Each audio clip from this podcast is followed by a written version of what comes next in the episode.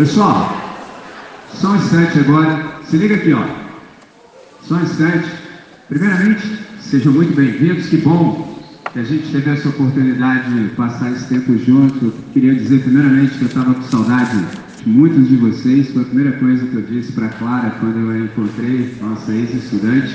Estava com saudade de vocês porque nós passamos, por exemplo, por alguns quatro anos juntos, nos encontrávamos todas as semanas, entendeu? Tanto na sala de aula quanto também no espaço da Assembleia. Esse ano não é mais possível assim, a gente não mais se encontra em aula e a gente só se encontra agora uma vez por mês nesse espaço. Então eu senti muita saudade. Quando eu vi esse filme, outro filme passou dentro do meu ser, porque quando eu assisti pela primeira vez, eu tinha exatamente o dobro da idade que vocês que estão no primeiro ano têm hoje. Pega a visão. Eu tinha o dobro da idade que você tinha, que você tem hoje. Então eu estava a caminho da faculdade, entendeu? A caminho da faculdade, e esse filme me tocou profundamente. Enquanto a gente via, eu estava ali ao lado do meu filho Noah, segundo deles, e ele me fez várias perguntas que eram exatamente algumas coisas que eu queria conversar com vocês de modo muito breve, ser extremamente sucinto. Então se liga na ideia. Ele me perguntou assim, pai, se você não andasse de skate, qual outro esporte você escolheria? Aí eu disse, basquete. Eu até tentei muito, mas com muita força gostar de futebol, mas eu não consigo, cara. Eu não tenho coração para gostar de futebol, não consigo, só passo raiva, cara. Entendeu? O negócio está indo de um jeito, passa minuto, estou exagerando, já é outra coisa, eu não consigo, mano. Eu não consigo. Então, se eu não andasse de skate, entendeu? Que eu gosto é muito, eu certamente jogaria basquete. Basquete para mim é um negócio alto nível. E aí você está perguntando assim, e por que, você não joga basquete? É porque é o seguinte, nesse negócio de andar de skate é muito caro.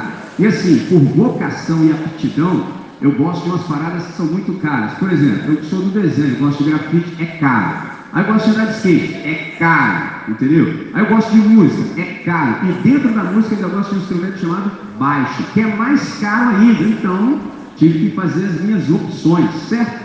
Então é o seguinte, eu listei cinco coisas que eu quero dizer da maneira mais breve possível, que eu peguei a ideia nesse filme. E como eu estou tendo a oportunidade de ter esse contato com você e também com seus convidados, e pode ser que a gente nunca mais se reencontre, então eu queria que você prestasse bastante atenção, anotei aqui, você é extremamente sucinto, pega essa ideia, se liga só. Primeira coisa que eu vi no filme, e eu me lembro, tem tempo que eu vi, mas está fresco na minha memória, eu retomei, é que você precisa, mano, quando você faz as suas coisas, você precisa ter visão e perspectiva. Você percebeu que o cara, ele estabeleceu um contrato com a galera e era, a primeira coisa que ele pediu era desempenho escolar. Entendeu? Ele não fez isso de modo arbitrário, que deu na cabeça dele. Não, cara. É porque é o seguinte: vou te contar o segredaço da vida. Enquanto você não se livrar da escola, nada vai fluir na sua vida. Olha só, como assim? Eu, por exemplo, quando eu me livrei da escola, tudo começou a fluir na minha vida. Por exemplo, eu estudo no mínimo, no mínimo, seis horas por dia. Isso é quando assim, estou devagar e tal. No mínimo eu estudo seis horas. Por quê? Porque agora eu só estudo as paradas que eu gosto. Mas para estudar as paradas que eu gosto, primeiro eu precisei me livrar da escola. Mas só, Mitch, explica esse negócio melhor. É o seguinte, todos nós que estamos aqui no auditório temos um potencial magnífico e extraordinário, só que tem um probleminha. Se você estiver agarrado com a escola, todas as melhores oportunidades vão passar por você e você não vai poder pegar, porque você está agarrado na escola. Entendeu? Mano, ser honesto, já falei isso com muitos de vocês, mas eu sei que os seus convidados nunca me ouviram dizer isso. Por exemplo, eu não gostei de nenhum, ano, nenhum dos anos que eu estudei na escola, não gostava. O que, que eu fiz? Mano, como é que eu, como é que eu faço para me livrar disso o mais rápido possível? Simples, passe de ano. E se eu tirar 10 em todas as matérias, faço mais rápido ainda. Porque assim, não era maneiro fazer nenhuma vez, imagina duas. Pegou a visão? Simples assim. Então você precisa ter visão, perspectiva. Entendeu? Para você fazer realmente aquilo que você precisa fazer.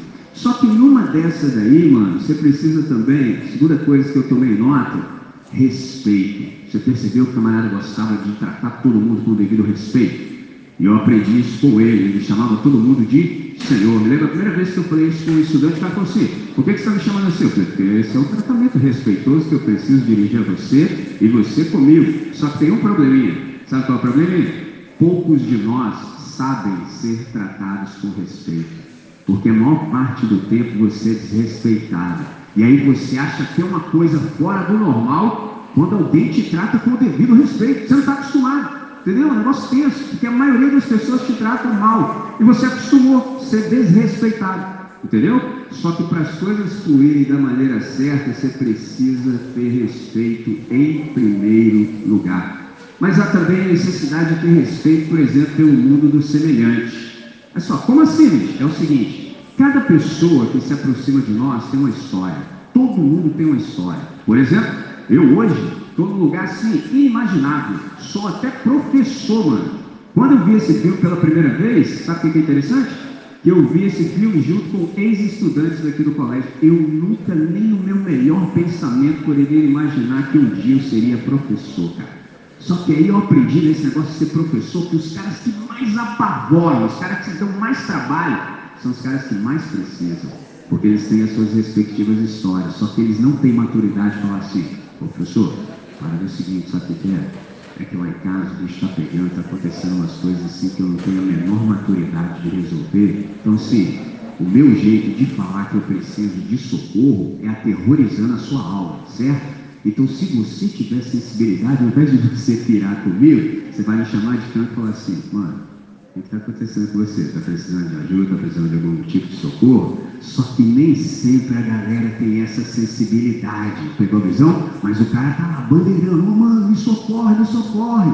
Então, numa dessas, a gente também precisa ter respeito pela história dos semelhantes. Pegou a visão?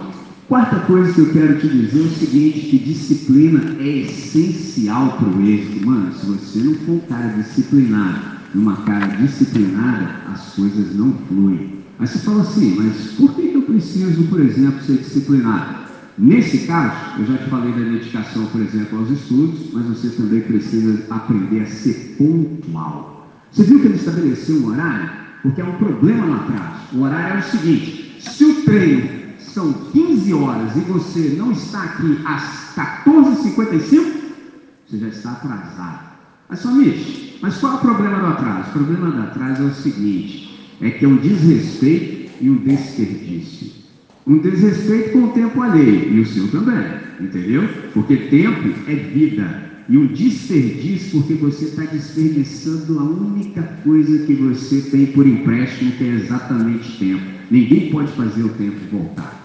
Pegou a visão? Então, quando você se atrasa, mano, você não imagina quanto isso dá de trabalho para quem, por exemplo, preparou tudo para que a coisa acontecesse exatamente naquele momento. Então, há que haver, por exemplo, muita disciplina. Pegou a visão? E eu te falei também sobre pontualidade. Pontualidade, assim, no básico, é você estar a hora para o compromisso. Ou você chegar a hora, já vai ser lindo. Só que pontualidade é mais profundo. Mas só, como que pontualidade pode ser mais profunda do que estar a hora certa para o compromisso? Pontualidade, na verdade, é você estar preparado. Pegou a visão? Não importa a situação, bicho pegar, você está lá sempre pronto. Pega essa agora. É melhor você estar pronto e não ter oportunidade do que ter oportunidade e não estar preparado. Ser pego igual você, ó, de calça curta. Entendeu? Pegou? É desse modelo, você tem que estar sempre preparado, pegou? Observador, entendeu? Se liga, última coisa. Uh, feedback sincero. O que, que é isso? Todos nós precisamos saber como estamos indo. Por exemplo, eu sou do campo da música. Uma coisa muito difícil quando você toca, por exemplo, quando eu fazia show com a minha banda, sempre procurava me certificar se o retorno estava funcionando. Por exemplo, que, que é isso? Se você, por exemplo, toca e não tem retorno, você fica sem saber como as coisas estão fluindo. Todos nós temos necessidade de saber como nós estamos nos saindo.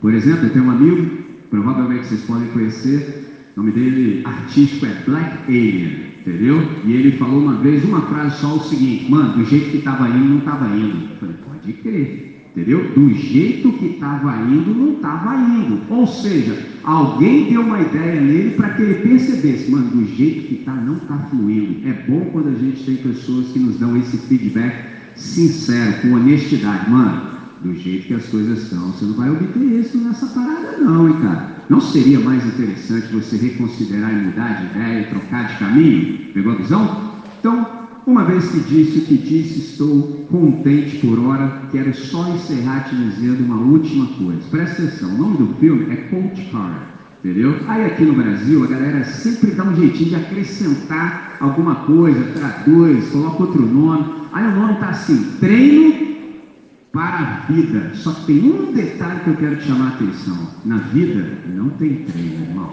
Não tem. Desde o dia que você chegou no planeta já foi gritado assim, ó valendo. Por exemplo, vou traduzir uma gíria que eu sei que pouquíssimas pessoas aqui no auditório sabem. Entendeu? Nem vou revelar, porque senão eles vão pensar que estou falando esse negócio aí de idade, entendeu? Mas a gíria era, quando eu era criança, para brincar era assim, tinha dois jeitos de brincar. As crianças brincavam a brinca. E os caras que eram mais velhos que nós, eram a vera, entendeu? De com força. Então na vida não tem a brinca, é só a vera está valendo todo o tempo, o tempo todo. Por isso, é extremamente importante que você saiba que na vida há dois dias importantes.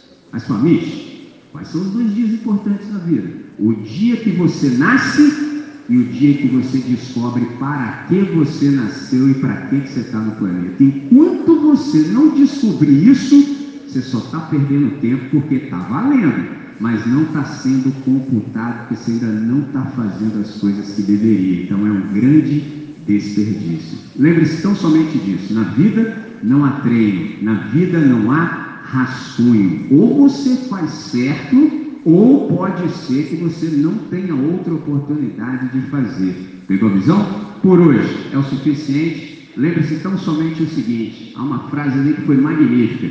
Crescer é, tomar as suas próprias decisões e arcar com as consequências. Traduzindo, você é livre para você escolher o que você quiser. Você só não é livre para escolher as consequências dos seus atos. Uma visão? Sensacional termos essa oportunidade.